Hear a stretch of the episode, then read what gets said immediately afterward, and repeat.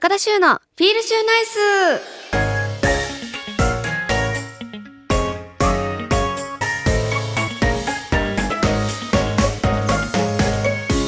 皆さんこんばんは高田修です。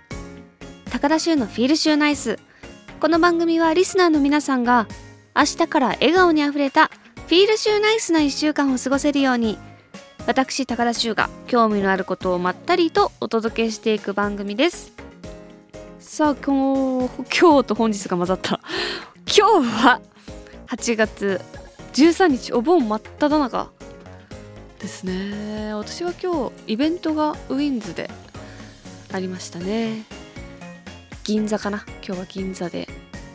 どんな感じだったんだろう？すごい楽しみなんですけど来てくださった方ありがとうございます。結構ねこの銀座ウィンズのイベント落ちたっていう人が多くてですねあそんなにみんな応募してくれたんだと思って嬉しいやら寂しいやらちょっと半分半分だったんですけど今日来てくださった方ありがとうございました。そしてですねえっ、ー、と花火大会が無事に終わりました。いやありがとうございます。もうね久しぶりに花火を花火大会というものにまず久々に行ったことぱり花火大会って土曜日が多いじゃないですか。隅田川にしてもどこにしても。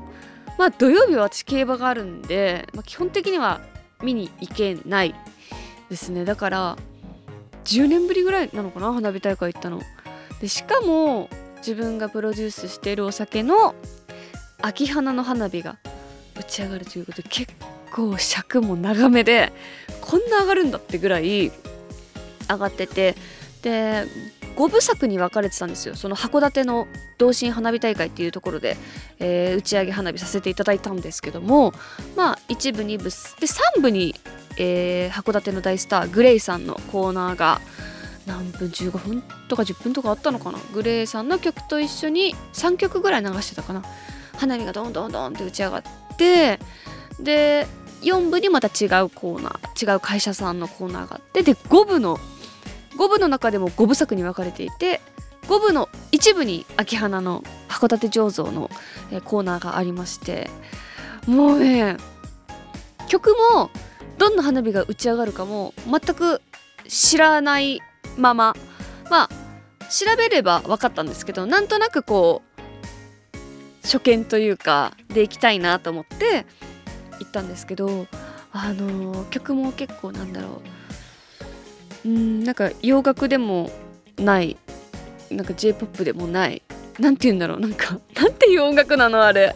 なんかなんかなんて言ったらいいの？ちょっと分かんなかった。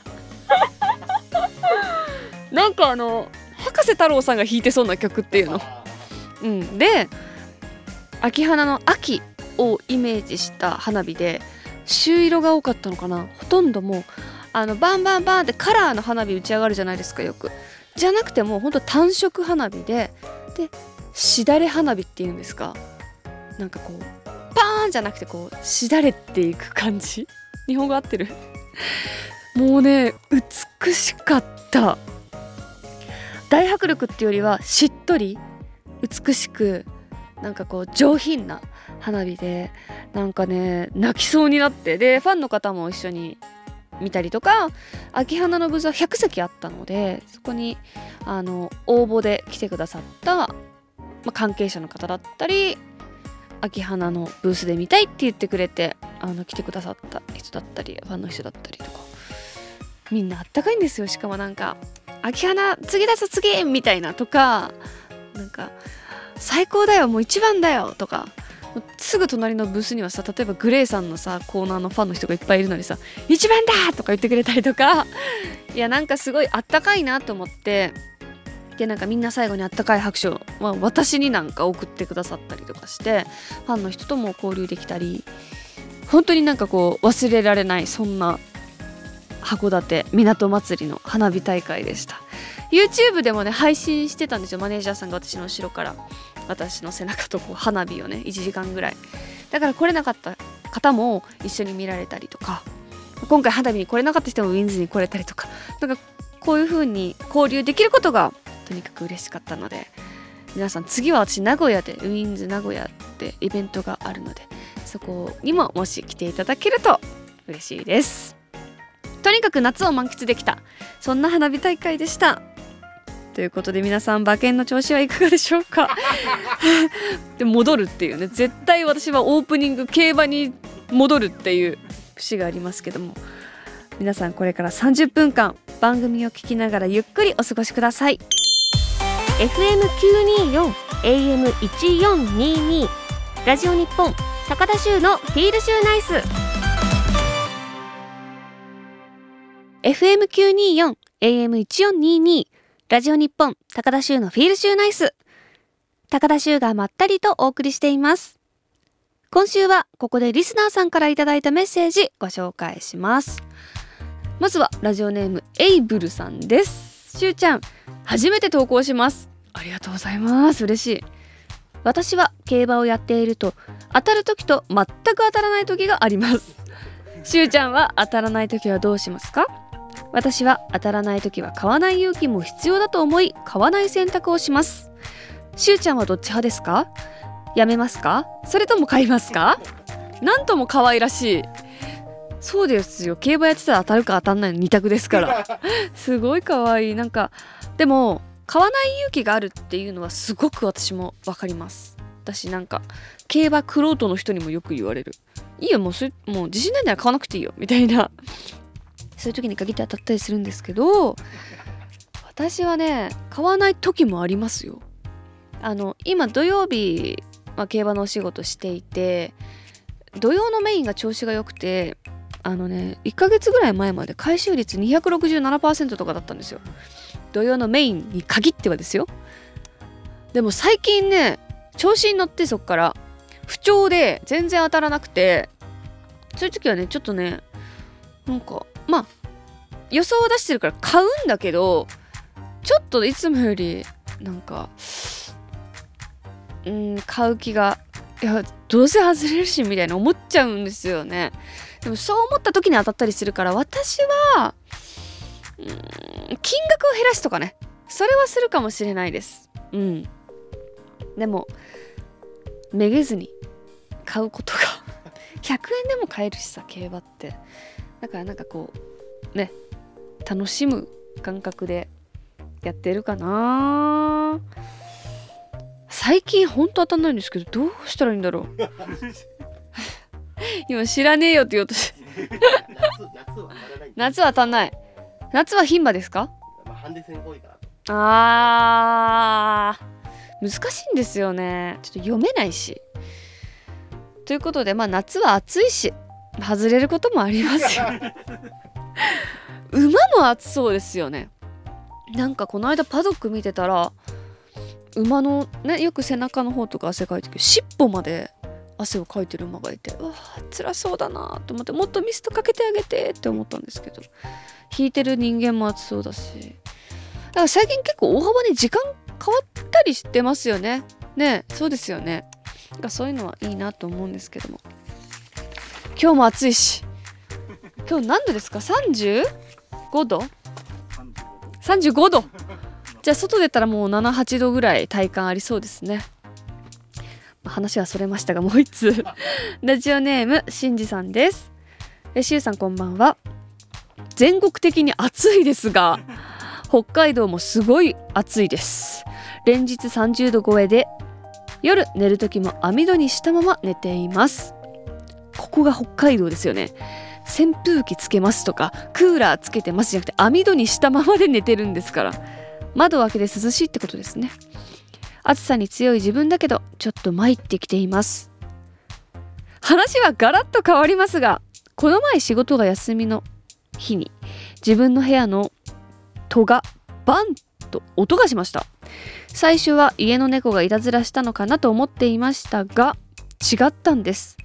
音の正体はカエルだったんです。どうやら冊子の隙間から隙間って言っちゃった。冊子の隙間から家の中に入ったみたいでその後ぴょんぴょん飛び回るので捕まえるのに一苦労でした。なんとか捕まえて外に逃がしたけど朝5時にカエルと格闘するとは思わなかったです。なんか最近よくカエルいません？なんか私もこの間見たんですけど真っ黒のカエルを。道端で。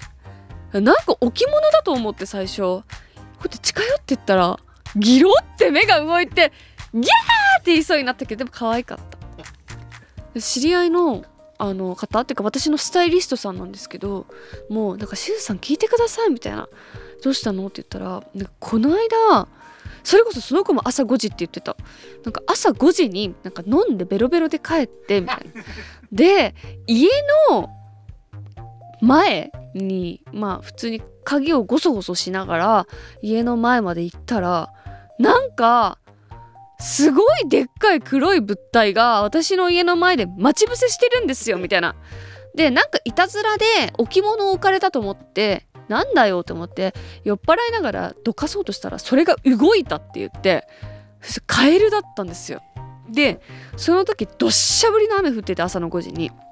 で最悪って思ってでも手でも触れないしかわいそうだしなんか動かないらしいんですよ。でものすごいでかいらしいんですよ。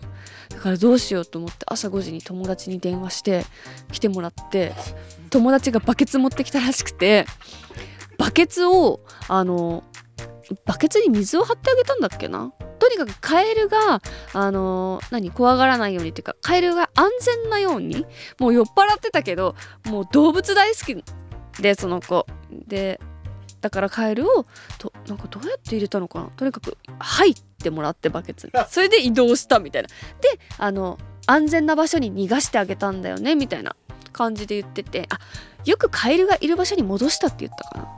でも私はベロベロで土砂降りの雨に濡れて もう酔いが覚めたって言ってたけどカエル最近多いんですかね。夏だから。えカエルって水の中で生活しますよね。あどっちもいけるんだ。あそうなんだ。あ雨降ったから出てきた？そうなんだ。カエルは地上でも生活できるんだ。私それ知らなかった。あそうなんだ。あじゃあ別に戻してあげてもあげなくてもよかったんだ。あなるほど。まあでもそれで一件落着だったみたいなんですけどちょっと一人ガエルは怖いな。一人で急に家の前になんか仁王立ちされてたらちょっと怖いですよね。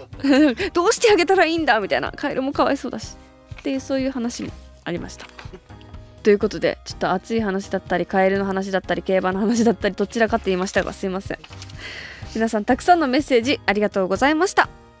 皆さんの日常や私に聞きたいことなどどしどしメッセージを送ってください。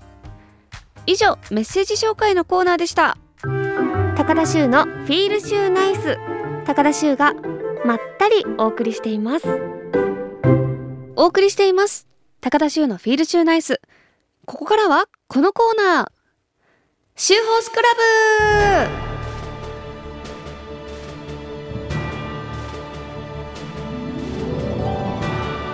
このコーナーは私が競馬で気になったレースや馬について話したり競馬の歴史や知識を改めて勉強しようというコーナーです。さあ今回はメッセージをいただきました。えーと東京都品川区ラジオネーム羽馬の魔術師さん。魔術師さん、えー、男性年齢は32歳律儀にありがとうございます。シュウさんスタッフの皆さんこんにちは。私のベストレースは2017年の中山大障害です。初めて見る障害レース。お重長さんの追い上げがドラマティックな展開になったのを今でも思い出します。その後障害レースでの百戦錬磨は言わずもがなですね。レース時間が長いため重要な部分だけカットしていただければと思います。ご丁寧にありがとうございます。尺のことまで考えていただいて。まあ障害長いからね。現在お重長さんは北海道のヨギボーベルサイユリゾートファームで守護場としていますが先日見学してきました。えいいなお重から受け継がれる次世代の活躍にも注目したいと思います。ということで2017年の中山大障害ってすごい最近に感じませんか？ねえですよね。でも6年前？えええそんなに経つんですか？え私なんかすごい最近って思っちゃったけど、えー、そんな2017年の中山大障害を振り返りたいと思います。まあ、お重長さん競馬ファンなら一度は耳にしたことがある馬ですよね。障害競争の G1 は9勝。JRA 賞最優秀障害馬に選ばれることなんと5回。そんな名ジャンパーが有馬記念へとチャレンジしたことも大きな話題を集めました。有馬知ったのは2018か。えもうそんなに経ちます？早いな。びっくりしちゃう。えお重長さんが力を見せたのがコース上に生垣や竹ぼうきを逆さにしたような畜作など様々な障害を飛び越え飛び越える障害競争ですね。この障害につまずいてしまう馬も少なからずいるためまあ危険なレースだと。その存在意義というものがたびたび議論にはなっていますが。しかしこの畜作などの障害は飛び越えやすいように工夫が実はされているんですよね決して競走馬の邪魔をするための障害ではなくスピードを殺さずに美しく飛び越えるという競走馬の良さを引き出すための障害であることを認識していただきたいですね。競走馬を速く走れるというファクターだけで見ないのが障害競争のいいところなんです。でも障害レースって本当になんかこう平地のレースとはまるで違いますよね。もうほんと別物も別物というか、まあ、飛び越える姿が美しかったりちょっとヒヤッとする部分もあるんだけどでもやっぱりドイツがなんだろう本当に人馬ともにもうあうんの呼吸二人三脚もうこう教え込んだこの馬を今日レースに出すみたいなそういうなんかいろんな陣営の方々の思いがたくさん詰まっている特に詰まっているのではないかなと思うんですけども、まあ、2017年のその中山大障害を語るにはこの馬は外せません。2番人気に支持された芦毛ちゃん。アップトゥーデイト。2015年の中山大障害では、覚醒前のオジュウチョウサンを実はここで破って優勝しています。しかし、2016年からはお重調査に負けており、G1 の舞台ではここまで1勝2敗とお重調査に負け越していました。なんとかここで5分に戻して五分五分にしたいということですね。レースはアップトゥーデートが序盤で大逃げを見せて、お重長さんがひたすら追い続けるという熱い展開が繰り広げられました。ということで、ここで当時の実況をお聞きください。はい、ということで、お重長さんが中山大障害連覇しました。え、な、なんかすごいことをさらっとなん言ってましたよね。いやでもアップトゥーデート勝つって思ってた人も多かったと思うんですけどもまあ私含めでもすごいですねどんどんどんどんどんどんこう迫ってきて2馬身1馬身って言って結局離して勝つっていう。でもギリっちゃギリですか？ギリギリ届いたみたいな感じですかね。うわまあおじいちょうさんはすごいんだけどアップトゥーデート悔しかっただろうな。っていうのがやっぱちょっと思っちゃうかも。ここで勝ってれば引き分けみたいな。はあかな？何度聞いても悔しいっすね。なんかどっちを応援してるんだって話なんですけど お重が強いのはもう分かってるから。まあでも8連勝？すっごいですね。まあ唯一無二の強さを見せたお重長さん。この翌年2018年にはそうそう有馬記念に。まあここでは9着と終わってしまうんですがその後はまた障害競争で活躍を見せて去年末に引退しました。いやでもお重長さんみたいに平地にいて障害に来て平地行って障害に来るっていうこういう馬ってなかなかいないと思うのでなんかとてもすごくなんかこう心に残る馬ですよね。まあ、今はね ヨギボーのところで守護馬としてえー、いるということで私も見てみたいなどんな感じなんだろう。ちょっとなんかあの写真とか検索したら出てきそうだからちょっと見てみます。ということでお重長さん。勝ったレース他にも聞き応えのあるレースがたくさんあるのでいつかまたピックアップしたいと思います。ということで今回は2017年中山大障害についてお話ししました。以上シーホースクラブのコーナーでした。FM924 AM1422 ラジオ日本高田州のフィールシューナイス。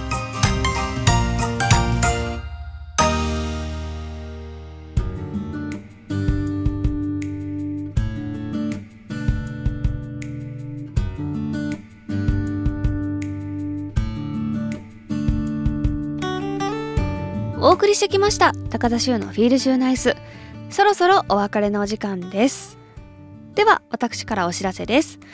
えー、オープニングでもお話ししましたが私がプロデュースしているお酒秋花の新作秋花2023発売されました、えー、花火大会を記念して花火の、えー、柄がついた花火館という風になっています。オンラインショップ山田商店で検索してみてください。あとは、えー、BSTBS 町中華でやろうぜ。こちらと YouTube チャンネル高田修のほろよ気分もぜひぜひチェックしてください。そして番組からのお知らせです。番組では皆さんからお便りを募集しています。現在募集中なのはリスナーさんにとってのベストレース。そしてベストホース。競馬にまつわるトリビア。皆さんの秀逸な一品。皆さんの日常や私に聞きたいことなど宛先は週アットマーク jorf.co.jp shu アットマーク jorf.co.jp です。あなたからのメッセージお待ちしています。そして番組ツイッターもやっています。週アンダーバーラジオで検索してみてください。では来週もまったりしましょう。この時間のお相手は高田修でした。いい夢見てね。